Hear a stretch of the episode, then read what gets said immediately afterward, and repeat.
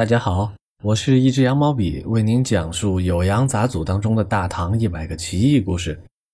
今天我们介绍一位唐代的神僧望回。在之前的节目里啊，我们已经提到过望回替皇上解梦。今天我们展开讲讲他的神异故事，尽量还原一个历史上的望回。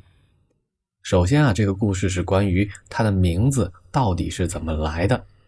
在《酉阳杂俎》当中呢，就有这样一个故事，说望回和尚在二十多岁的时候，样貌呢还是痴痴傻傻的，不爱说话。他的哥哥呢戍守在辽阳，很长一段时间啊都音信全无，甚至有人传言哥哥已经战死沙场。家里呢就为他开始设坛祭奠。在这么一天呢。他大声的边卷这些食物，一边跟家里人说：“哥哥可还活着？我现在这就去给他送吃的。”一边说完，哎，他马上就出门，健步如飞的朝外走去，快马都追不上这个人的速度。结果到了晚上，他就回家了，还带着他哥哥亲笔写的书信，信的封口啊，都还是湿的。这么算下来啊，他这往返一趟，一天当中跑了一万里路，因此呢，得名为望回。您听这个故事啊，是不是神异极了？万里之路，一日来回。《酉阳杂俎》当中呢，还有一个关于望回的故事啊，这已经是他成名之后了。这是一个在武则天时期的故事，因为武则天呢，哎，喜欢任用那些。酷吏，这群酷吏啊，大家都知道啊，什么来俊臣之类的，喜欢罗织罪名。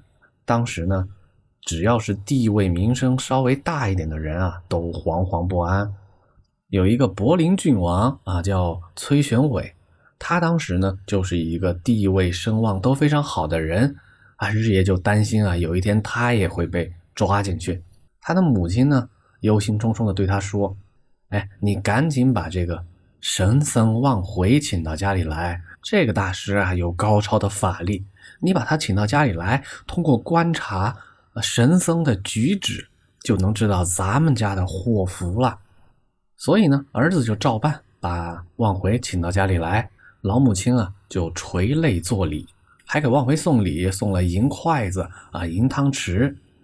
望回，结果突然走到台阶下边，拿起人家送给他的这个汤匙跟筷子，一下子扔到屋顶上去，哎，扭头就走。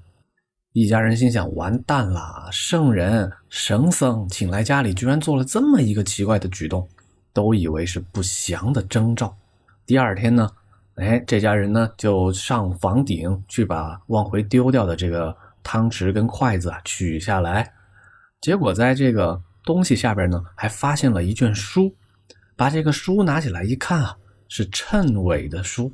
什么叫谶纬呢？就是古代记载那些阴阳五行和一些征兆的一些书啊。这些书啊，嗯，通常都会跟政治有关，所以在当时的时代下呀，就有风险。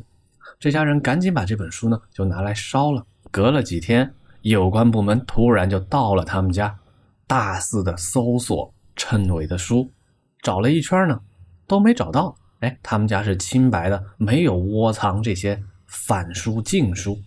原来啊是这么一回事当时的那些酷吏啊啊，那些穷凶极恶的这些官僚啊，就喜欢派人在晚上悄悄的把这些禁书呢藏在别人家里，然后呢就罗织罪名说：哎，你们家有禁书反书，你就是在谋反。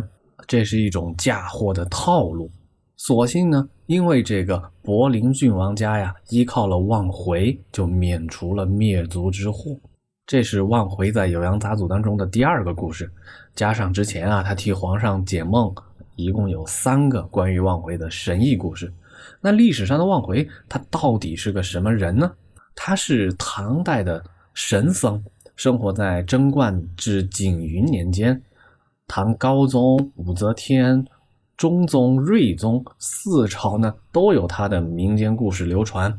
不仅当时的皇亲国戚啊，非常的崇敬他、崇拜他，在民间百姓当中呢，也流传了很多他的神奇故事。他的事迹在《两唐书》啊，《新唐书》《旧唐书》当中呢都有记载。另外呢，在野史啊、笔记啊、僧传啊、杂谈当中呢，也有很多很多的故事。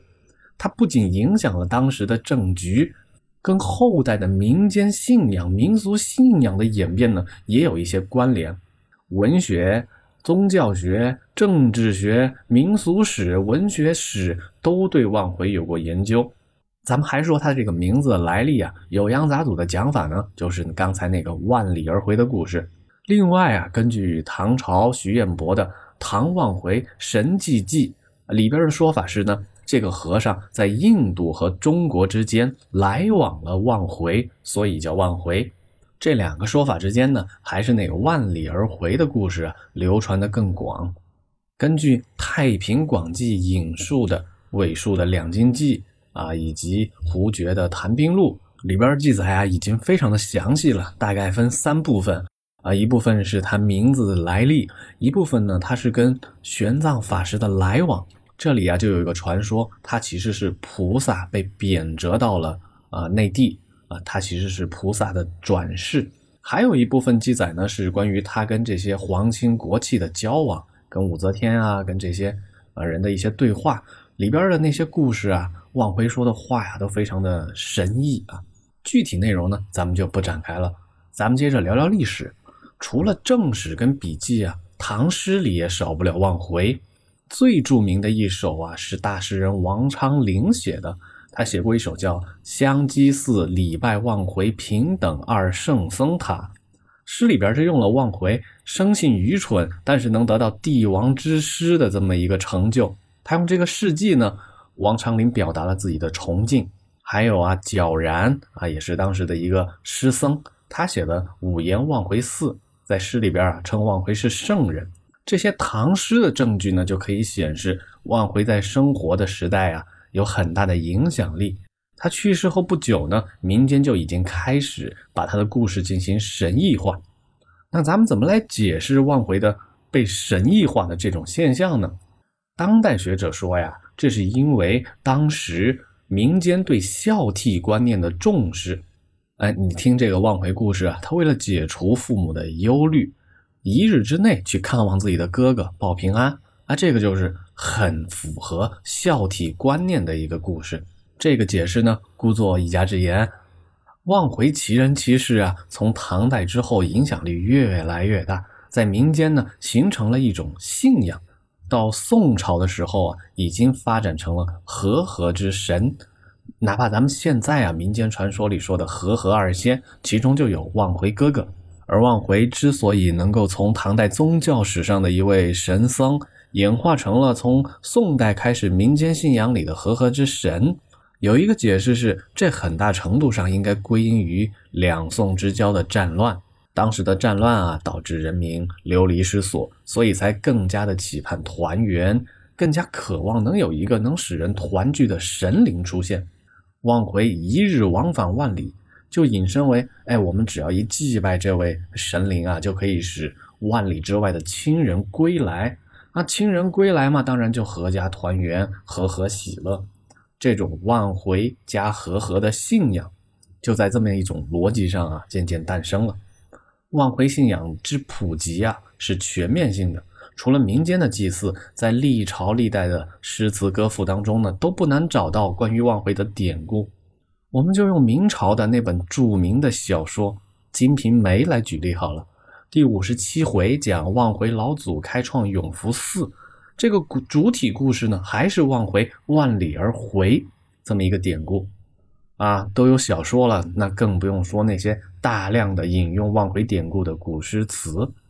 反正听完这期节目啊，您以后再读古文古诗，哎，接触到万里而回的典故，就一定会想到这位唐代的神僧望回。好了，今天的讲解就到这里，我是一只羊毛笔，我们下集再见。